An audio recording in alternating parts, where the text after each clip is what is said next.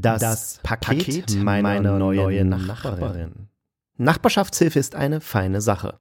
Erst recht, wenn ich das Paket voller Sexspielzeug meiner neuen Nachbarin angenommen habe. Hm. Wie jeden Sonntag sitze ich in meinem Schaukelstuhl und lese die Rückseite alter Zahnpastatuben. Oft stehe ich auf, um zur Toilette zu gehen oder um etwas zu trinken. Übrigens tue ich zweiteres nur, um ersteres tun zu können. Da blinkt mein Windows Phone auf und das Display sagt mir, ich habe eine Nachricht bekommen. Für die Nennung von Windows Phone bekomme ich leider hier kein Geld. Oh, ich habe eine E-Mail von Sophia Kuhn. Wer ist Sophia Kuhn? Kuhn, Kuhn, Kuhn. Ein Name, den ich kennen könnte. Vielleicht eine alte Schulfreundin oder jemand aus dem Studium oder eine Zahnpastatubenleserin. Immerhin treffen sich alle Zahnpastatubenleser und Leserinnen regelmäßig in Foren und tauschen sich über ihre Erfahrungen aus. Aber was soll ich lange rumspekulieren? Ich führe mir einfach die E-Mail zu Gemüte. Hi. Ich bin deine neue Nachbarin.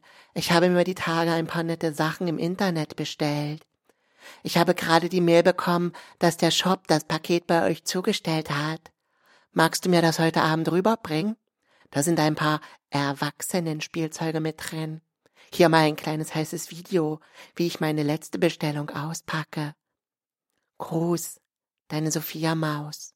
Es ist doch wunderbar, dass meine neue Nachbarin meine E-Mail-Adresse kennt, beziehungsweise dass der Paketdienst meine E-Mail-Adresse kennt und sie an jemand anderen weitergibt. Dieser Paketdienst hält Datenschutz wohl für eine vietnamesische Hülsenfrucht kambodschanischer Provenienz. Provenienz ist ein klasse Fremdwort, was sich gut verwenden lässt, um gebildet zu wirken. Äh, na gut. Solange der Paketdienst nur an Nachbarinnen meine Adresse weitergibt, die sich Sophia Maus nennen, kann ich damit leben.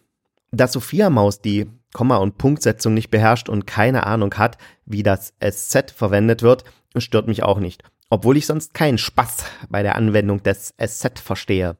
Gut, dann werde ich mal losziehen und schauen, wo diese Sophia Kuhn in meinem Haus wohnt.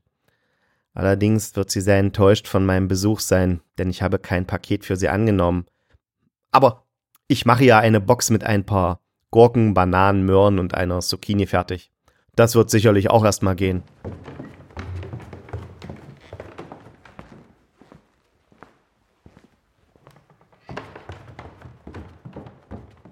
So, ich bin wieder da. Eine Kuhn wohnt hier nicht. Es wäre mir auch aufgefallen, so eine Sophia Mausi. In meinem Haus wohnen nämlich nur dicke, alleinerziehende Frauen mit furchtbar dünnen Kindern. Die Dickheit der einen erklärt die Dünnheit der anderen. Das nennt sich übrigens Mutterliebe im 21. Jahrhundert. Im 20. Jahrhundert galten Mütter noch als gut, wenn sie ihre Kinder schön fett fütterten. Im 21. Jahrhundert gelten sie als verkommene Mütter, wenn sie ihre Kinder mager halten. Und wie Mütter so sind, opfern sie ihre eigene Gesundheit für ihre Kinder und essen ihnen deshalb alles weg. Genau solche Supermummies wohnen in meinem Haus. Eine neue Nachbarin, die heißes Sexspielzeug bestellt und auch noch Videos davon dreht, wäre mir 100%ig aufgefallen. Traurig lösche ich also die Mehl und packe Gurken, Möhren, Bananen und Zucchini zurück ins Gemüsefach. Zahnpastatuben lesen ist eh viel spannender, als Nachbarinnen Pakete mit Sexspielzeug zu bringen. Mehr Spam-Stories gefällig? spam-stories.blogspot.com